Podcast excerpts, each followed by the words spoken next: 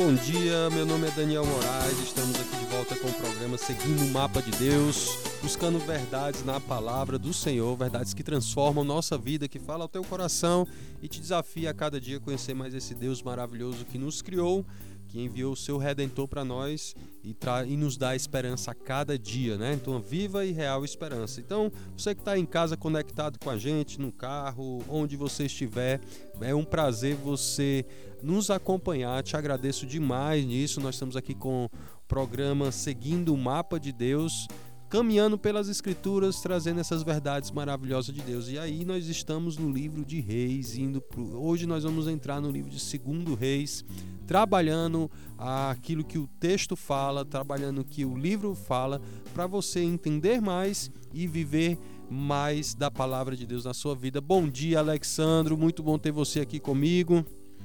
Bom dia, pastor. Estamos felizes mais uma vez em estarmos aqui é, juntos, né, nesse programa que tem edificado tantas vidas, as mensagens que são expostas, os livros que são expostos. Então, vamos continuando juntos nessa jornada e logo logo temos as perguntas aí, né, que ficaram do programa passado. E essa jornada só está começando, a gente está no livro de Reis, então são 66 livros, então nós estamos ainda em, aqui bem no início, então vai valer a pena você acompanhar com a gente nessa, nessa longa jornada pelas escrituras, caminhando com a palavra de Deus, se Jesus não voltar, lembrando disso, né? Vai que ele volte e a gente não precisa mais desse programa, tá certo? Mas é muito bom estar com você aqui. Fique atento, se tem perguntas, nós vamos aí tentar te responder na medida que der, né? A gente sabe que o tempo do programa uh, a gente requer sintetizar um pouco mais o conteúdo, mas nós vamos estabelecendo aqui, tentando te responder. Espero que seja uma bênção para você. Você pode estar tá mandando aqui as perguntas que o Alexandre vai me comunicando, a gente vai conversando aqui e vamos esclarecendo. Lembra que a gente está no livro de Reis. Lembra que eu disse para vocês que o livro de Primeiro e Segundo Reis é um livro só. Uh, na, na Bíblia hebraica e a gente então só tem essa divisão para na nossa Bíblia para dar melhor entendimento disso. Então nós estamos lidando com um período dos reis, né? Período onde a instituição da monarquia foi feita. Nós lembramos de Davi lá que Deus fez uma aliança com ele. Falamos sobre Salomão no programa passado, a, a, como Salomão se afastou, afastou seu coração de Deus, deixou de amar a Deus como deveria, e aprendemos que esse reino foi dividido, né? O reino foi dividido com os filhos de, de Salomão, Roboão, ah, causou uma divisão no reino e Jeroboão foi o seu sucessor. E, gente, é aqui que o negócio vai piorar. Ah, com Salomão, nós temos a, a, entrada da idolatria em Israel, mas essa idolatria era na surdina, né? debaixo dos panos, vamos dizer assim.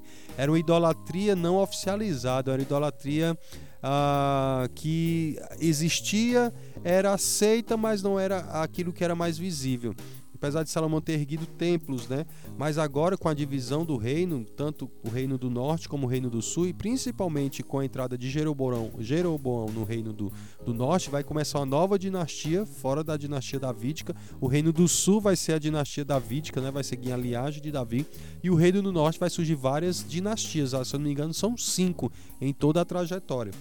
E aí, a Jeroboão, o que, que ele faz?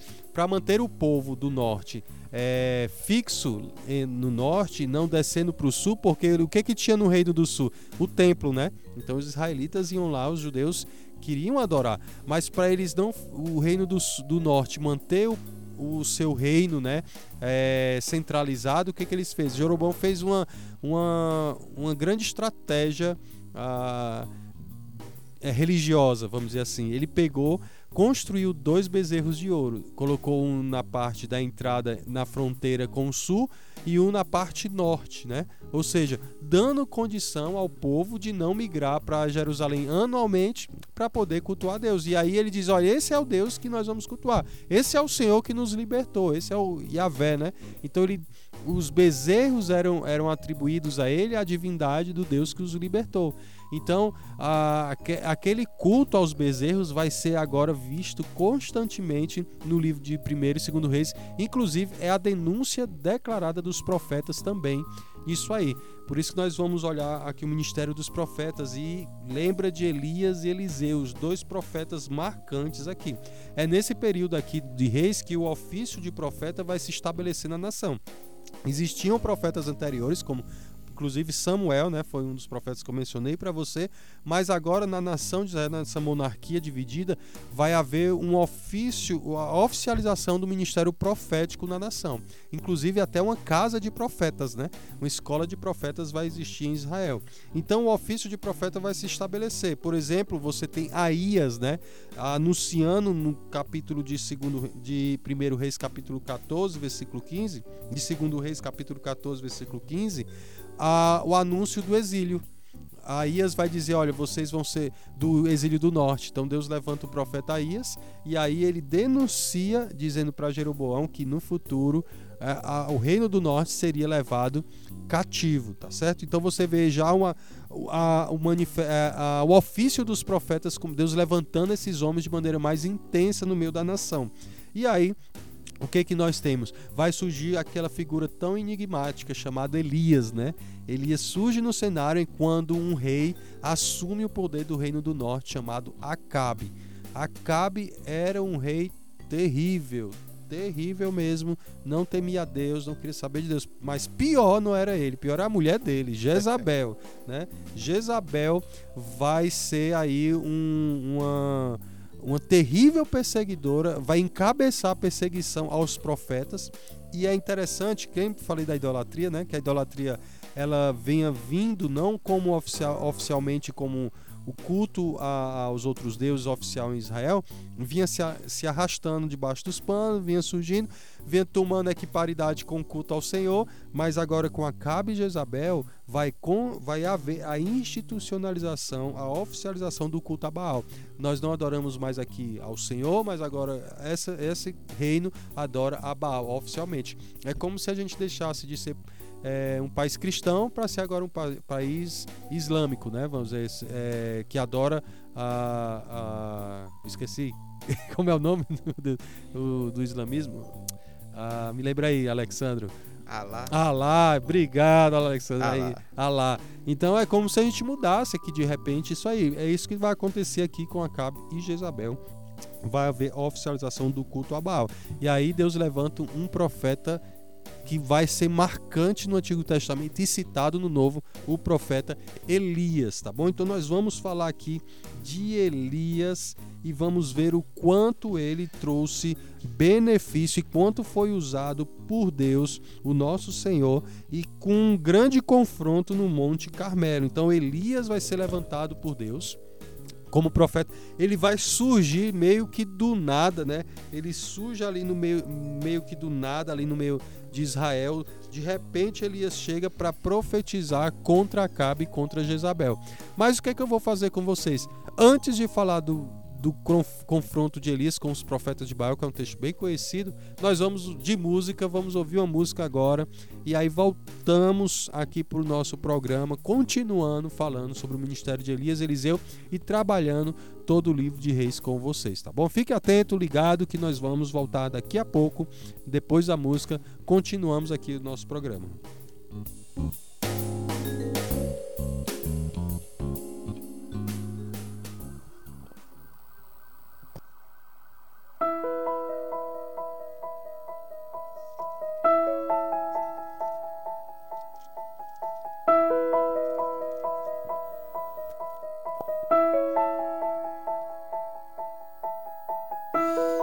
Nestes dias de desespero,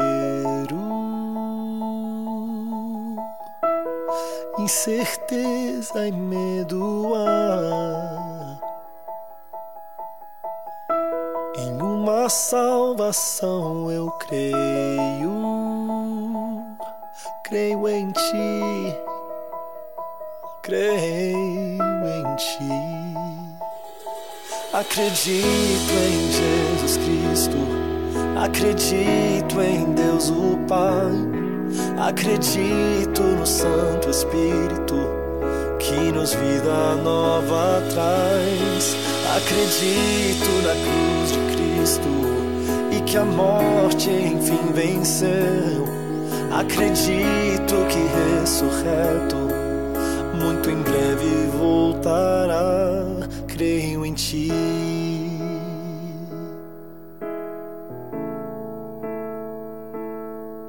Que nossa fé não seja um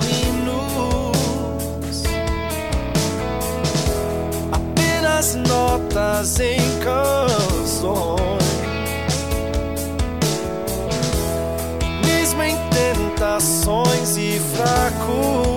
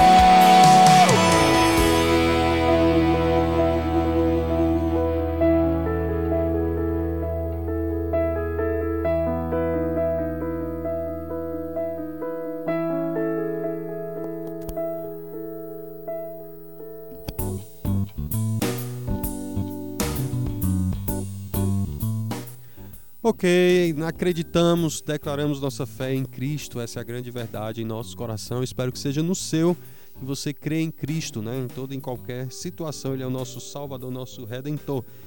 Continuando aqui o livro de 1 e 2 Reis, né? Falando sobre o profeta Elias. As perguntas aí que nós temos, quais são?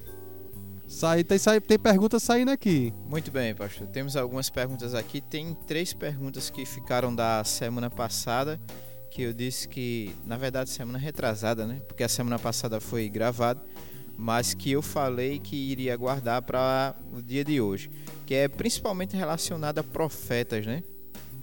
Tem aqui a Ana Carla, que ela diz o seguinte: Pastor, é verdade que nos dias de hoje ainda existem profetas, porque eu entendo que os profetas naquela época tinham essa relação com Deus e Deus comunicava a mensagem dele a eles e eles porventura faziam isso ao povo. Mas agora que esse véu foi rasgado, há necessidade de profetas e que profetas são esses? Como identificar?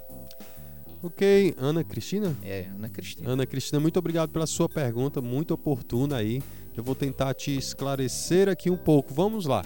Quando a gente pensa em profeta, nós vamos falar até de Elias aqui, nós imaginamos profetas somente que faz aqueles atos miraculosos, né? Uhum. Que faz parar a chuva por três anos, descer fogo do céu e tudo mais. Então Deus levantou de fato na história ah, profetas assim, isso, isso é claro e evidente. Mas da maioria dos profetas que você vê, a maioria das vezes eles têm uma mensagem para o tempo presente. A gente pensa em profetas só para aquele que vai exercer algo futuro, né? Aquele que prediz o futuro, que traz essa revelação do que vai acontecer. Mas boa parte das profecias dos profetas no Antigo Testamento, ela tá ligado a evento presente. Entendeu? Tá ligado a uma explicação do passado aplicada no presente e aí ele traz uma perspectiva do futuro. Tá certo? Então você tem que trabalhar, pensar que Deus levantou profetas nesses três aspectos: uma mensagem passada, relembrando o povo aquilo que Deus fez, aplicando isso na situação presente deles, né? Como assim, pastor? Olha, lembra a aliança, a aliança mosaica? Então, tudo. Lembra que eu disse para vocês quando eu expliquei a aliança mosaica que todos os profetas eles vão trabalhar isso dentro do contexto das situações que eles estão vendo, que o povo está transgredindo, que o povo não está cumprindo. Então, eles estão trazendo a explicação daquilo que, que era aliança para o contexto presente que eles estavam vivendo. Dentro disso havia predições futuras dadas por Deus de a restauração, de juízo, né? Tudo mais. Então, basicamente, o profeta exercia isso. Então, nos nossos dias, será que existem profetas que vão predizer coisas futuras, né? Que vão dizer, olha, eu sempre digo o seguinte em relação a isso. A gente já tem todas as escrituras, 66 livros, Deus nos deu toda a palavra dele aqui que era necessário para as nossas vidas. Ah, a palavra de Deus é a revelação de Deus, não é toda a revelação de Deus no conceito de quem Deus é, porque Deus é muito mais amplo do que é revelado nas Escrituras, mas o que nós temos nas Escrituras é o necessário, é o suficiente, é a revelação perfeita de Deus para nós nessa vida. Então, ou seja, tudo que eu vou direcionar minha vida, seja olhar a minha história, olhar a história bíblica, aplicar no presente e ter noção do futuro, ela tem que estar regida e direcionada pela palavra já revelada de Deus, porque foi inspirada pelo Senhor, é autoridade sobre nossa vida. O que pode acontecer é você ter casos de pessoas se levantando, dizendo e predizendo coisas específicas do futuro, né? Ah, então assim, olha, vai acontecer isso na tua vida, não sei o que, não sei o que. Meu conselho para você é o seguinte: eu não sou Deus, Deus usa quem Ele quer. Contudo, Deus ele faz nada contrário daquilo que já foi revelado. Então, se alguém está te dizendo algo, se levantando como se autodenominando profeta, inclusive no Antigo Testamento em Deuteronômio dizia como você deveria é, aceitar ou não um profeta, né? E hoje a gente, o cara diz que é profeta, a gente aceita, né? Diz assim, olha, Deus está te dizendo aí, pronto, já é Deus, Deus falando. Mas a gente tem que ter muito. Deus sempre trouxe cautela ao povo. Então, o que, que você faz? Escuta, não norteia a sua vida com base nisso, mas do que Deus quer que eu faça nessa situação. Se você fizer isso, buscar orientação dos princípios de Deus sobre especificamente a situação revelada que te disseram, e você não deve basear sua esperança em cima disso, mas em cima daquilo que já foi claro e já está dito nas Escrituras. Isso deve ser sua confiança, sua segurança em toda e qualquer situação. Se se cumprir, Amém. Se, olha, se Deus cumprir, é palavra de Deus. Amém. E aconteceu como dito? Amém. Entendeu? Mas ah, você não deve nortear como autoridade final na sua vida você tomar decisões em cima disso, desconsiderando a palavra de Deus. Então, o que, que você deve fazer? A palavra sempre tem que ser o crivo de julgamento para seja palavra pregada em púlpitos, profecias dadas e seja o que for. E lembra, agora, o profeta no conceito de trazer a palavra e, e, e, e aplicar ao contexto dos nossos dias, esse, esse aspecto da, do profeta do Antigo Testamento que tinha, isso é totalmente vigente hoje. O que nós estamos fazendo aqui é, é trazendo a palavra de Deus, tentando aplicar o teu contexto no tempo presente, nos nossos dias hoje. Isso, isso é um ministério profético da palavra entendeu? Agora eu não quero que você entenda esse que eu estou dizendo ministério profético, eu sou um profeta e, e eu vou estar, tá, é isso. Eu estou dizendo que o que eu estou fazendo, a semelhança que existia no Antigo Testamento e Novo Testamento, nós temos esse ministério da palavra sendo exercido por boca de pessoas. Então, quando eu prego, quando eu ensino e está coerente com a palavra, o que eu estou falando não é, são as minhas palavras, é a palavra de Deus aplicada na vida dos outros, na minha e na sua vida. Então, isso é um ministério profético da palavra. Ou seja, eu estou trazendo a explicação da palavra, atua, é, lidando com o contexto atual das nossas vidas e trazendo uma mensagem de Deus por, conectada totalmente à revelação dele e aplicada à nossa vida. Isso tem autoridade. É, a, é, é o próprio Deus falando por boca de quem ensina e fala. Por quê? Porque o que se ensina e fala é a palavra de Deus aplicada. Então isso, isso tem autoridade. Não é assim, olha, isso não é a palavra do pastor, isso é entendido e claro, explicado no texto, é aplicado como, como algo real, totalmente princípio trazido de Deus aplicado e revelado a nós. Então isso deve ser obedecido e seguido. Agora, eu não, eu não posso me autodenominar um profeta infalível, né? Que que eu não erro, que eu não falho, que tudo que eu falo é a verdade. Não, isso aí você vai cair em coração. Inclusive profetas do Antigo Testamento, inclusive no de Reis. O cara se denomina profeta velho, tinha uma história, acho que é primeiro Reis- é segundo Reis capítulo 13 ou é primeiro Reis capítulo 13, um profeta velho, né, que não profetizava mais, aí pegou o profeta novo e disse: "Ó, Deus mandou te dizer", Deus não estava dizendo nada. E o profeta novo caiu na conversa, se deu mal foi devorado pelo leão, né? Então, é, por quê? Porque não atinou na revelação que Deus tinha dado a ele o que fazer e como fazer. Ele desconsiderou aquilo, tá certo? Por quê? Porque alguém chamou, se autodenominou profeta e ele caiu na conversa. E o leão veio, ó, comeu ele, né? Tá bom? Espero que tenha te ajudado, Ana Cristina, aí, te respondido da melhor forma, tá certo? Pronto, continuando aqui com as perguntas, a gente tem aqui a do Antônio Carlos, né?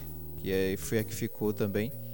Ele diz o seguinte: Olha, é, eu vivo numa igreja que existem profetas lá também. Porém, algumas revelações me foram dadas que ainda não foram concluídas, ou seja, não aconteceu na minha vida. E aí, devo me preocupar com esse pessoal que é da minha igreja que profetizou e não aconteceu? Muito pelo contrário. Me disseram algo e aconteceu muito pelo contrário do que eles tinham me dito. E isso eu fiquei muito frustrado com Deus. Mas eu percebo que foi uma falha humana, porque Deus nunca falha. Exatamente. Sua frustração não tá porque Deus deixou de fazer o que disse. Você, alguém falou e você acreditou, tá certo? E você não usou o crivo da verdade da palavra. Você colocou tanta expectativa e esperança nisso que você conduziu sua vida em cima disso. Aí foi um erro do seu coração, ah, que é enganoso, né? E talvez foi algo que você gostou de ouvir e esperar, né? Então você caiu nisso. Agora, o que eu digo, confronte esse irmão, olha, meu irmão, você tenha cuidado com o que você disse em nome de Deus. Porque assim, as pessoas que usam o nome de Deus estão usando o nome de Deus em vão. E eu estou dizendo isso com muita seriedade aqui.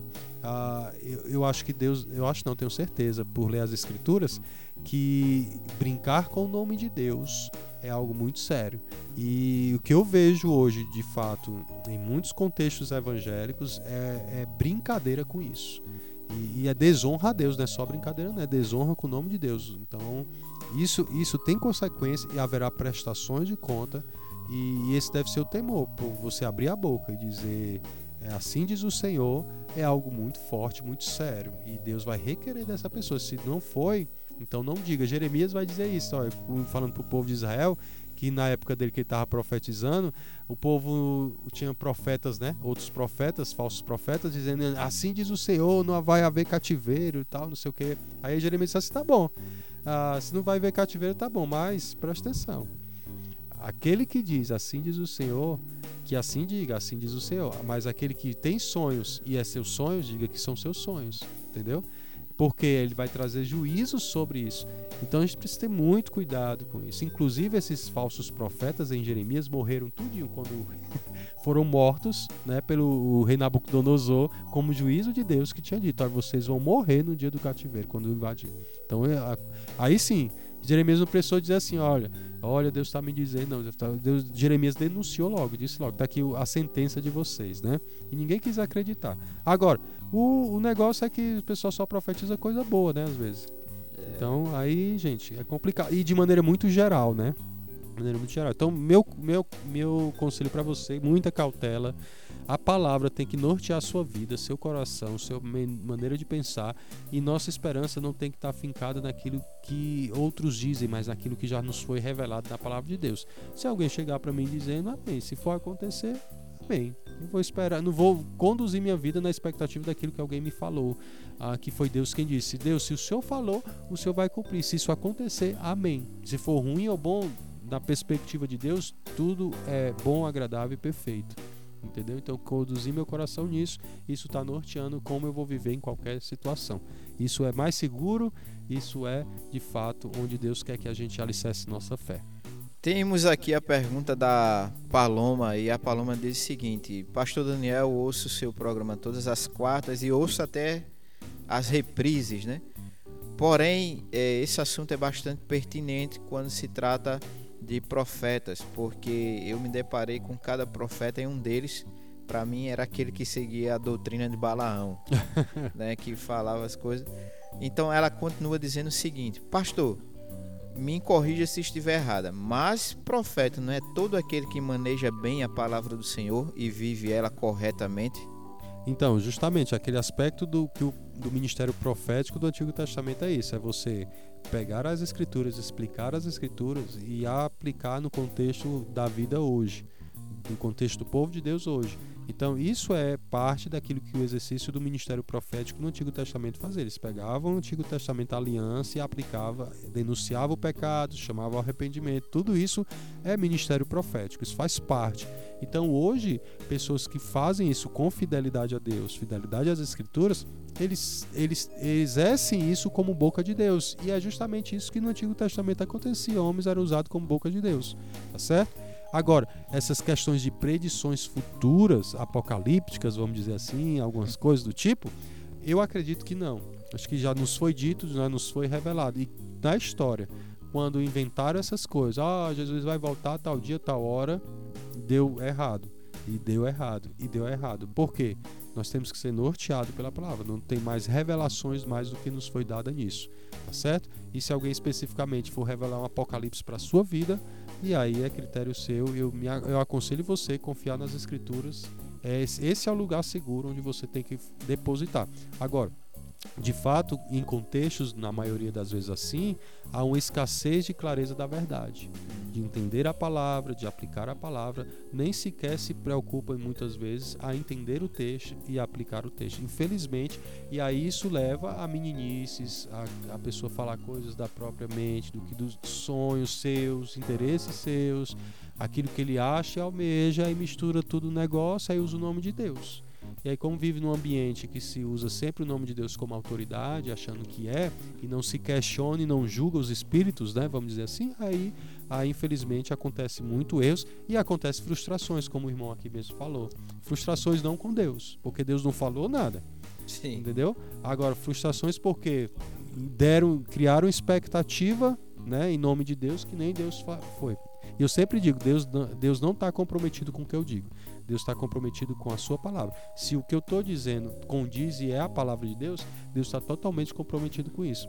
Se eu fugir disso, Deus não está se comprometendo nem o espírito dele com o que eu estou dizendo. Eu posso falar bonito, eu posso até falar espiritualmente bem, mas isso não tem nada a ver com Deus, certo? É, temos aqui a da Carla Patrícia. Ela fala o seguinte: Pastor, essa questão de profetas é muito complicado. E eu, eu acho até que essa pergunta foi respondida, mas uhum. vou fazer, porque ela diz o seguinte: hoje existem profetas, porque até onde eu entendo, o último profeta foi João Batista. Então, já foi respondido de fato. Há, no Novo Testamento, até ministério, quando se Paulo falando, a igreja está alicerçada o ministério dos apóstolos e profetas. Ágabo era um profeta no Novo Testamento os próprios apóstolos exerciam o ministério profético de predições, né, que a gente viu. Então você tem o ministério profético acontecendo no Novo Testamento, só que ele vai com o tempo parece que vai deixando de acontecer. E existem razões para que isso aconteça, até para você entender na explicação do Novo Testamento, né? Porque havia necessidade de novas revelações trazidas, direcionamento para a igreja. E hoje a gente tem todo esses direcionamentos escrito, experiências narradas e explicadas, doutrina fi fixada que eles não tinham. Então eles precisavam dos apóstolos e profetas. Hoje nós temos as escrituras como autoridade tá certo? Então isso já nos está. Nós temos o que eles não têm. Olha que maravilha. Eles não tinham toda a revelação que nós temos.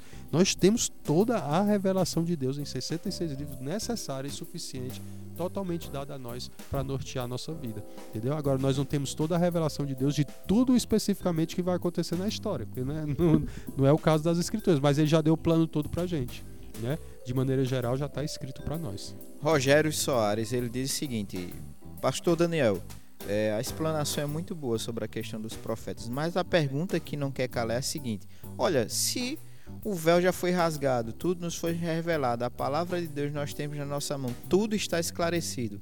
Hoje, necessitamos de verdade desses profetas? então, novamente, eu vou dizer. É, a profeta como revelação predições futuras eu eu sou assim eu vou trazer um novo acontecimento que vai acontecer na história acréscimo nas escrituras. Eu não acredito nisso. Toda a escritura foi inspirada por Deus.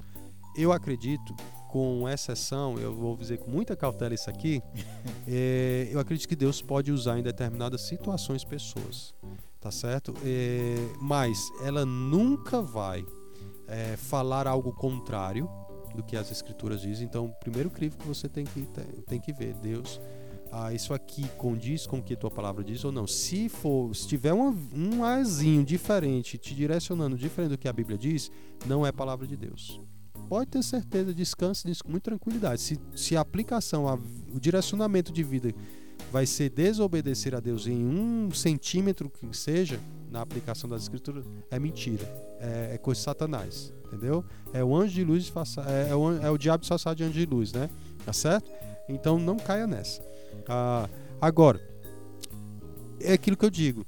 Eu, eu, não, eu não entendo como Deus age na sua completude, na, na sua maneira. Eu não posso dizer assim que é impossível isso acontecer eu acredito, do véu, vamos lá, você usou o questão do véu, o véu se rasgou de fato, o véu se rasgou, nós temos toda a revelação nos dada aqui nas escrituras como autoridade nossa para a nossa vida. não acredito ah, que a gente prossegue caminhando com novos profetas como os apóstolos, apóstolos e profetas onde a igreja foi fundada. A igreja foi fundada, nós estamos em cima do fundamento, tá certo? Então nada nada semelhante a apóstolos e profetas do Novo Testamento acontece hoje. Não existe apóstolo, isso é conversa, não existe. Isso aí são pessoas que auto se denominam ah, com a falsa autoridade em nome de Deus que não é, tá certo? Então não ex, ex, existe um, um ministério apostólico posterior, não existe. Os apóstolos morreram, foram aqueles. Agora, apóstolo como mensageiro de Deus, entendeu? Existe, mas não é a autoridade que existiam como os profetas, né? Tá certo? Então a gente precisa ter muito cuidado com isso, uh, não cair nisso e buscar ter um discernimento bíblico para isso. Então, uh, Rogério, eu, se você a, a minha minha resposta é o seguinte: se você, eu não excluo a possibilidade, uh, isso nunca aconteceu na minha vida. Eu não excluo a possibilidade de Deus usar alguém mas ao usar essa pessoa não faz dela um profeta em tudo que ela faz. Acho que em determinadas situações Deus vai usar pessoas mundialmente, na maneira em locais que eu nem sei, não estudo, não conheço, realidades que eu não sei, e Deus pode fazer isso, usar alguém. Agora, isso não faz dela um profeta levantado para começar a falar para todo mundo como profeta. Assim diz o Senhor, né? A não ser que ela esteja explicando e aplicando a palavra de Deus ao contexto. Ah, esse é um profeta que eu entendo que tem autoridade das escrituras, tá certo? Espero que tenha ajudado a entender um pouco aí. A Letícia, ela diz o seguinte: Pastor, eu tive uma experiência meio que complicada com um desses profetas, pois ele chegou para mim e de repente ele tomou outra forma, ele disse que o Espírito Santo que o tomou e mandou me dizer algo. Eu não sei nem se posso dizer o que ela está dizendo aqui. Diz, ela escreveu, né? É, ela escreveu. então me permita, viu, Letícia? Eu estava passando por um momento difícil com meu esposo e desconfiava que ele estava me traindo. Porém, esse profeta que foi tomado, que não é um profeta, era uma profeta, disse que eu não me preocupasse, que o Espírito Santo estava me dizendo naquele momento que eu não me preocupasse com meu marido que nada estava acontecendo e eu poderia ficar tranquilo. Porém, meu marido nunca mais deixou de chegar tarde em casa, só chegava de uma hora da manhã para frente. E isso foi me preocupando com o tempo. E ele dizendo que estava sendo tomada pelo Espírito Santo, mas a pergunta é: o Espírito Santo de verdade, quando toma as pessoas, ele acaba tirando a pessoa do sentido, porque depois ela dizia que não lembrava o que me falou, mas foi palavra de Exatamente. Deus. Olha as escrituras, olha como Deus sempre fez com os profetas. Não tem um relato que alguém ficou fora de si. Perca sua consciência. Ou que não lembra de nada. Isso aí, eu, para mim, é espiritismo é que faz isso, né? O cara se encarna e oh, os caras não, né? Que se encarna lá. Mas quem diz que não lembra o que fez é, é, outra coisa. Mas nas escrituras eu não vejo ninguém. Se você tiver alguém e eu não me lembro, alguém que ficou fora de si não lembrou, profeta, né? Mas o que eu digo é o seguinte, novamente, olha o que disse, condiz com o que a palavra de Deus fala, te ajudou a entender qual é a vontade de Deus para a situação. Então, olha, minha irmã. pelo que... jeito é que nada mudou naquela Pois é, então assim, nada mais é do que coisas da mente. Da, eu não vou julgar porque eu não estou vendo a situação, mas eu, eu, pelo menos, eu não sou norteado por isso. Eu não- aconselho você também não fazer isso. Seguir a sua vida confiando em Deus, estudando a palavra, entendendo sua vontade, que com certeza é, tem muita coisa que Deus tem para te dizer na palavra para te direcionar nessa situação, tá bom? Parece que essa história de, de profetas não dá muito pano pra manga, porque estão chegando várias É. perguntas aqui. Eu não sei até que Mas deixa, eu deixa, fazer. deixa eu só falar sobre Elias aqui, já que a gente está Tá para bom. finalizar essa parte de profeta. Quando Elias vai para o monte, ah, Elias surge aqui, para a gente até linkar com essa questão de profetas, né? Ele surge do nada, no capítulo 17, esse homem surge dizendo que vai três anos de seca, e acontece, como Deus disse. Uhum. E aí acaba e culpa Elias. Só que a trajetória, Elias vai fugir, né? E, e Elias sempre vai fazer o que Deus manda. E Deus mandou ele falar, ele, ele foi falar. Elias diz, ah, Deus diz assim, retira de daqui, vai para lá. Elias foi. Aí Deus diz assim, desponte, vai para Sarapta. Ele vai. Vai é, alimentado por qual? Ele foi. E aí ele, Deus manda ele voltar para Acabe, ele voltou para. Então, ou seja, Elias está seguindo o que Deus está mandando. Enquanto Acabe está culpando o profeta pelo o juízo de Deus, Elias está seguindo o que Deus está dizendo, a orientação clara de Deus revelada a ele. E aí é um grande confronto no capítulo 18. Elias e os 400 profetas de Baal. Na verdade, eram 850, né? 400 profetas de Baal e tinha os sacerdotes também envolvidos os postes ídolos. Mas ali no Monte Carmelo, nada mais Elias e Acabe é um confronto entre o Senhor e Baal onde o povo vivia um secretismo muito claro, religioso, a mistura de religião, né, a mistura de paganismo dentro do, do, do, do culto ao Senhor.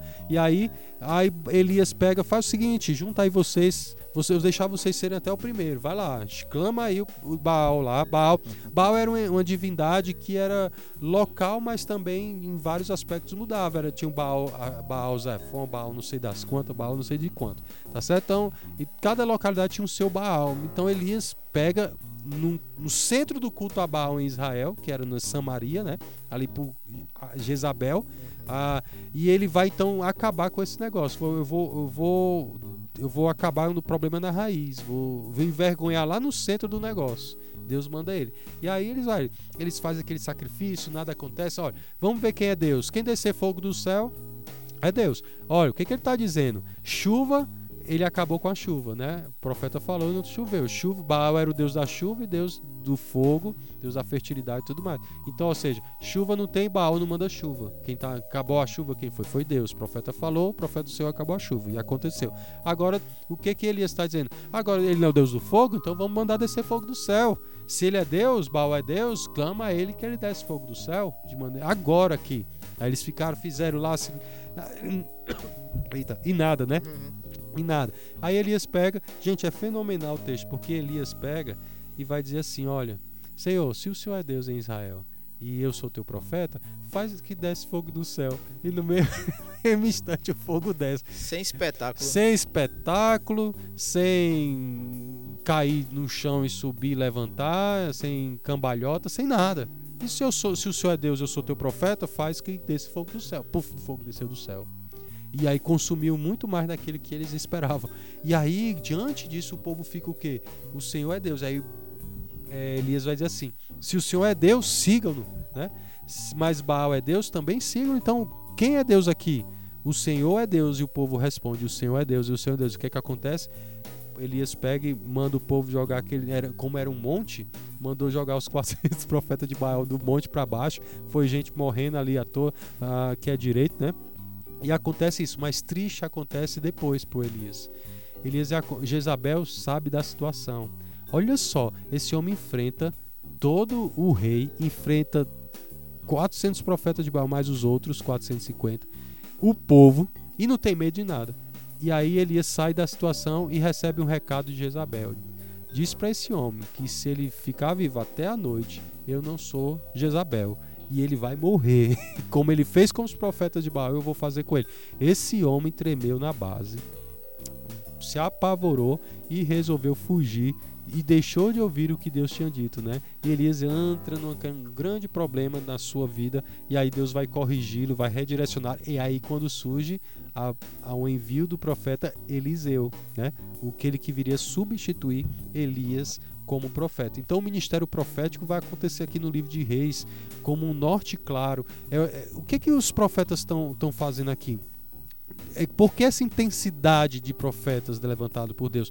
Porque o povo cada vez mais se afundava no seu pecado e Deus está dizendo: vocês se arrependam. Deus está anunciando juízo: olha, vai vir juízo, vocês vão se arrepender, vocês estão quebrando a lei, vocês estão desobedecendo, vocês continuam nisso. E Deus está dizendo: olha, quanto mais luz Deus traz ao povo de Deus, isso significa que chega uma hora que vem o juízo.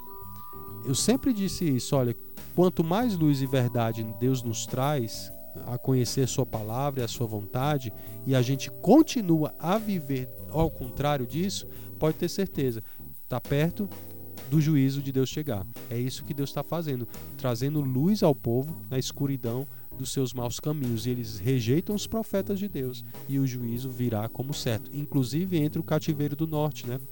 Segundo Reis capítulo 17, vai narrar o cativeiro do norte. E ele explica no livro de, de Segundo Reis, capítulo 17, a razão do cativeiro, pela desobediência do povo. E aí esse capítulo no livro de Reis está respondendo justamente aquela questão. Olha, por que Deus mandou o cativeiro do norte? Por que Deus mandou a Síria para levar seu povo? Por que Deus fez isso com isso? A terra não era uma dádiva do Senhor, né? eles entraram. Lembra de Josué, daquilo que nós falamos? Como Deus pôde permitir que seu povo fosse deportado dela? Se essa era a terra prometida do povo, se Deus deu, deu essa terra como herança, como é que Deus faz isso com, com isso? Onde estão as promessas de Deus, então, né? Ah, olha, tudo isso eles estão levantando no contexto do livro de Reis, quando foi escrito, para justamente buscar a resposta de Deus. E quando é que vai acontecer com o reino do sul, Judá, né? Vai acontecer alguma coisa com eles? Deus abandonou o juramento com Abraão, Moisés e Davi. Então, tudo isso o livro de Reis está respondendo para a gente, aqui em 2 Reis capítulo 17, mostrando, olha, vocês foram para o cativeiro por vocês quebrarem a aliança, a aliança mosaica. Eu não disse para vocês, a terra é de vocês, mas a permanência na terra dependia do quê? Da obediência, bênção e maldição. Tá, tá lá escrito, vocês não, não, me ouviram, avisei, disse claro, né? Na, nas nossas palavras aqui, de uma maneira mais simples, Deus está dizendo, eu avisei vocês, eu disse tudo direitinho para vocês, mas vocês resolveram seguir seus próprios caminhos e pecaram contra mim. Juízo de Deus veio, o cativeiro do norte foi levado. E o reino do sul aprendeu com o reino do norte? Não. Fez a mesma coisa, seguiu os mesmos caminhos trazendo isso. Contudo, no Reino do Sul, gente, tem um aspectos importantes trazidos, porque no Reino do Sul tem a dinastia de Davi. No Reino do Norte, não teve um rei que amou o Senhor e fez alguma coisa por Deus. Pelo contrário, de seguir o pecado de Jeroboão, Acabe e Jezabel. Isso vai ser narrado. Agora, no Reino do Sul, vai ter períodos de reavivamento. Vai ter reis que vão se levantar, que vão temer ao Senhor e amou ao Senhor e fez algo tremendo. Por exemplo, Ezequias e Josias são esses dois reis marcantes no livro no Reino do Sul, que é narrado no livro de 2 Reis, capítulo 18 e 19. Ezequias promove um avivamento no meu povo de Deus. Ezequias vai sofrer a invasão da Síria. Quando a Síria leva o reino do norte, Ezequias agora vai sofrer a invasão da Síria. E aí tem tem aquele texto lá em, em, Isaías, né, na época do profeta Isaías, e narrado no livro de 2 Reis, capítulo 18 e 19, em que Ezequias clama a Deus, né? Ah, e Deus levanta o profeta Isaías, né, dizendo: Olha, eles nem sequer vão lançar uma flecha contra ti, né? Não temas, confia. Imagina o exército da Síria nas entrincheiradas às portas de Jerusalém, né, para invadir e conquistar homens terríveis, o maior exército do mundo ali na frente deles. E Deus está dizendo para Ezequias que estava sendo é, preso ali, cercado por muito tempo, o povo com fome, e o cenário descrito em Isaías capítulo 35 e 36 é um cenário tenebroso. Você lê lá, você vê que o povo, além da fome, eles ouviam os generais passando, né, os emissários passando e dizendo: Olha, dizer que Deus, o Deus de vocês não vão livrar vocês, não. Uhum. Assim, olha, olha como foi as, as, tal, tal. E eles começam a fazer isso. E aí a, o texto, inclusive em Isaías, diz que eles começaram a urinar, mas de uns homens nas muralhas, né? Os soldados tremendo de medo, defecando e urinando. Tamanho era o pavor que eles estavam tendo. Então Isaías, ó, Ezequias segurou firme. Vamos confiar em Deus, que Deus vai cumprir o que diz, né? E é justamente o que Deus faz. Deus levanta em outro lugar, em outra zona de guerra que eles estavam em outro rei, em outro país. O negócio aperta lá e aí o rei da Síria chama quem? Cê, é, chama o seu exército que estava lá para conquistar Jerusalém de volta para socorrê-lo. E assim vai, e nenhuma flecha é lançada contra Jerusalém. Deus livra, Deus dá livramento ali a Ezequias, e ali acontece um reavivamento no meio do povo, entendeu? O povo ali parece, parece confiar em Deus. Mas depois de Ezequias vai surgir um rei terrível, Manassés, o filho de, o filho de Ezequias, que vai ser um rei apóstata. Manassés é o tipo de rei que eles não é o rei que veio fazer tudo o contrário do que uh, Deus tinha dito. Ele disse assim: Eu vou me opor totalmente ao que Deus, inclusive até sacrificar seus filhos. Ele fez isso. Então, Manassés era um, foi descrito como um rei terrível, inclusive foi levado é, exilado, né? Foi e aí cortaram, é, colocaram ele em cadeias e tudo mais. E no exílio dele ele se converteu, ele se arrependeu, ele, ele renunciou sua apostasia. E quando ele retorna para governar, ele retorna para tentar fazer reforma, mas não consegue. Por quê? Toda uma vida de destruição que ele fez, não conseguiu fazer mais nada em arrependimento. Mas aí vai surgir no cenário um novo rei chamado Josias.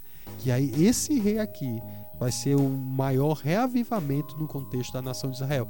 Interessante que Josias encontra a lei do Senhor e ele pede que, que aquela lei seja lido para ele e ele quando olha para ver como eles não tinham tanto acesso à verdade e aí quando aquela lei é escrita aqueles pergaminhos são lidos né? Da lei do Senhor para ele. Ele entra em desespero porque eles olha nós estamos pecando contra Deus. Ele chama o povo a um arrependimento coletivo o povo se arrepende e Deus traz um grande reavivamento no tempo de Josias. Todos esses reavivamentos não resolveram o problema da idolatria. Tardou o juízo, mas não resolveu. Entendeu? Então Deus vai trazer o julgamento sobre o exílio do reino do norte, do reino do sul também acontecerá, porque eles pecaram contra Deus. E é interessante aqui que os profetas vão ser a voz de Deus no meio do povo. Então, os profetas eles vão ser usados por Deus para isso. E eles sempre trouxeram essa mensagem da verdade, a aliança, aplicada ao contexto denunciando o pecado, chamando o povo ao arrependimento, à mudança de coração. Sempre foi isso a mensagem dos profetas. E aí, dentro disso, ele trazia o quê? Uma esperança futura. Vai haver juízo, vocês vão, vão para o cativeiro, vocês vão ser presos, vocês vai acontecer isso, vocês vão sair da terra. Mas o Senhor, mas o Senhor, mas o Senhor vai restaurar a, a nação. Deus vai, um remanescente vai ser restaurado. Deus vai cumprir sua aliança, porque Deus não é homem para que minta, né? Deus vai cumprir sua aliança. Ele fez uma aliança com Davi, ele fez uma aliança com Abraão e ele vai cumprir essa aliança. Mas vocês vão penar pelas consequências do pecado de vocês. Então, os profetas aqui era a voz de Deus no meio do povo. E quanto mais luz Deus dava, mais perto estava o juízo. Quanto mais luz Deus dava, mais perto estava o juízo. Jeremias é o profeta da beira do juízo, né? Que entra no juízo aí Ezequiel e Jeremias, que nós vamos falar mais na frente sobre eles, tá bom? Então, o que, que eles vão trazer? E eu quero finalizar nosso programa para te mostrar aqui como é que a gente tem que olhar a vida e trazer uma visão teológica disso para nós. Eu quero ler o texto ó, de 2 Reis, capítulo 25, versículo 8 e 9. Olha, olha o que, que ele diz, segundo Reis. Olha a explicação teológica do exílio do, das escrituras. Como é que eles vão olhar e responder ao exílio? Porque você pode olhar para o exílio e dizer assim, olha, é, foi Nabucodonosor que conquistou como estava conquistando todo mundo, né? Mas olha como eles vão discernir o exílio. Segundo Reis, capítulo 25, versículo 8 e 9. Ó, no sétimo dia do quinto mês do ano décimo nono de Nabucodonosor, rei da Babilônia, Nebuzaradã, chefe da guarda e o servidor do rei da Babilônia, veio a Jerusalém e queimou a casa do Senhor e a casa do rei, como também todas as casas de Jerusalém, também entregou às chamas todos os edifícios importantes. Ou seja, o cativeiro aconteceu como profetizado. O templo foi destruído, o templo que era usado como amuleto, né? A, a misticismo, né? Pegaram, não, o templo, Deus não vai, nós somos abençoados porque temos o templo, não sei o que. Tá aqui, Deus, eu vou acabar com o templo que vocês confiam nele, não em mim, né? Que era usado para idolatria dentro dele, inclusive. E aí, no versículo agora, vai lá para o versículo, vai lá para o versículo 23, 26 e 27, ó. Diz assim, ó. Ouvindo, pois, uh, desculpa, segundo Reis uh, capítulo 23. Estou aqui no capítulo 25. Aí, é, não, é, isso, 26 agora, ó. Falou assim, ó. Disse o Senhor também ajudar, disse o Senhor, também ajudar removerei de diante de mim, como removi Israel, e rejeitarei esta cidade de Jerusalém, que escolhi a qual disser, está ali o meu nome. Ou seja, ele está dando a perspectiva de que Deus irá julgar e que isso é uma resposta de, de juízo de Deus e não uma questão de questão política e geográfica do mundo, né? Ah, não, o cativeiro veio porque Deus moveu para que isso acontecesse como um juízo sobre a nação. Então a maneira como eles estão interpretando as, as situações da vida é à luz do que? De uma visão teológica, de uma visão de ver Deus na situação, a trazendo a aplicação da aliança, trazendo a aplicação da palavra ao contexto. Essa é a maneira que deve nortear nossa vida de ver a vida. Nós vivemos fatos, mas todo fato ele é interpretado por nós, seja por uma visão errada, pela interpretação errada, ou seja por uma visão correta da vida, como Deus diz. Então eu posso entender e ver Deus exercendo Sua palavra na minha vida, cumprindo coisas como Ele prediz e fala, ou eu posso achar que é o acaso da vida, né? As coisas do acaso. Deus continua trabalhando na história e conduzindo nossas vidas, nos detalhes pequenos, grandes ou maiores. Deus continua no controle, como Ele continua nos nossos dias. O mundo está um caos, mas esse caos está na mão de Deus. Né? Então a gente pode descansar em meio ao caos que se vive, expectativas ruins e tudo mais, e olhar e descansar em Deus. Deus continua no controle, como controlou Nabucodonosor e usou ele para levar o povo ao exílio. Nabucodonosor não conhecia Deus nada, mas ele sabia, eles sabiam pela visão teológica do Deus soberano que controla e governa tudo. Essa tem que ser nosso discernimento de olhar a vida pela uma ótica teológica, tá certo? Então, acho que tem mais perguntas, acho que não dá mais não, né? É, eu acho que não dá para responder não. Então vai para dica excelência, né? É, vamos deixar a- as perguntas aí para outro momento, mas desculpa, não dá para eu te responder tudo, que atender todo mundo e responder. Mas espero que aquilo que a gente falou do livro de Reis tenha te ajudado a entender mais da palavra de Deus, te ajudado a discernir mais a vontade e fica aí, sua mente deve ser controlada, transformada e renovada pela palavra de Deus revelada a nós. Conheça as escrituras, estude a palavra, ame a verdade. E como diz Santo Agostinho, ele diz: Feriste-me com a tua palavra e eu te amei. Tá bom? E essa palavra escrita, 66 livros, que nós estamos caminhando aqui, buscando te dar entendimento maior sobre ela, é onde deve ser fundamentada a sua vida. Fora disso, é incertezas. Fora disso, não há segurança. Fora disso, não há nenhuma segurança. Somente em Cristo e na Sua palavra a gente pode nortear nosso coração e a nossa vida. E a visão da nossa vida tem que ser definida por ela. Tá Bom, dica excelência da semana. Eu quero te indicar o livro antes de partir, né, Alexandre? O Sim, Alexandre comprou sim. até o livro aqui hoje. Antes de Foi. partir, da editora Fiel. É um excelente livro que vai falar sobre a morte. Como nós devemos encarar a morte com esperança e expectativa em Deus. E é um assunto maravilhoso, viu? Quero dizer isso, eu não vou falar aqui que eu não tenho tempo, mas eu falarei aqui o programa todo sobre isso. Mas ah, espero que você fique a dica para você. Um livro que você pode conhecer mais. São vários autores e escritores né, na história da igreja, como atuais, que vão falar breves capítulos sobre verdades profundas e reflexões tremendas para a gente entender esse momento tão difícil, real. ah, que é a morte, né? Que nós vamos encarar, ou se Jesus voltar, isso nos libertará desse dia, né? E aguardamos isso, tomara que Jesus volte, né? Seja a nossa geração para isso, aguardar a sua volta, tá bom? Essa é a Dica Excelência, eh, segue aí na, na Livraria Excelência no Instagram, entra lá no Instagram Livraria Excelência, você pode ter meu contato, adquirir o livro e a gente vai conversando, tá bom? Eu moro aqui em Carpina e fica mais fácil te entregar se você também mora aqui na região, viu? Então, esse é o nosso programa, chegamos ao fim, voltamos na próxima quarta-feira, se Deus quiser, com o programa ao vivo, eu espero, né? Acontece, gente, imprevistos do nada, né? Teve situações aqui, dificuldade com a internet, mas ah, o previsto aqui, planejado, é a gente estar aqui ao vivo com vocês caminhando mais no livro agora de primeiro Crônicas e segundo Crônicas, dando continuidade à sequência. Nós estamos seguindo a sequência normal da Bíblia, dos livros que tá, não em ordem cronológica, né? Então vai ter hora que a gente vai para um canto, vai para outro, tudo, mas a gente vai caminhando assim, que é melhor, a gente vai seguindo dessa forma. Espero que tenha sido uma bênção para você. Orem por nós, divulga o programa e vamos manter nosso contato. Se Deus quiser, tenha um bom dia em nome de Jesus.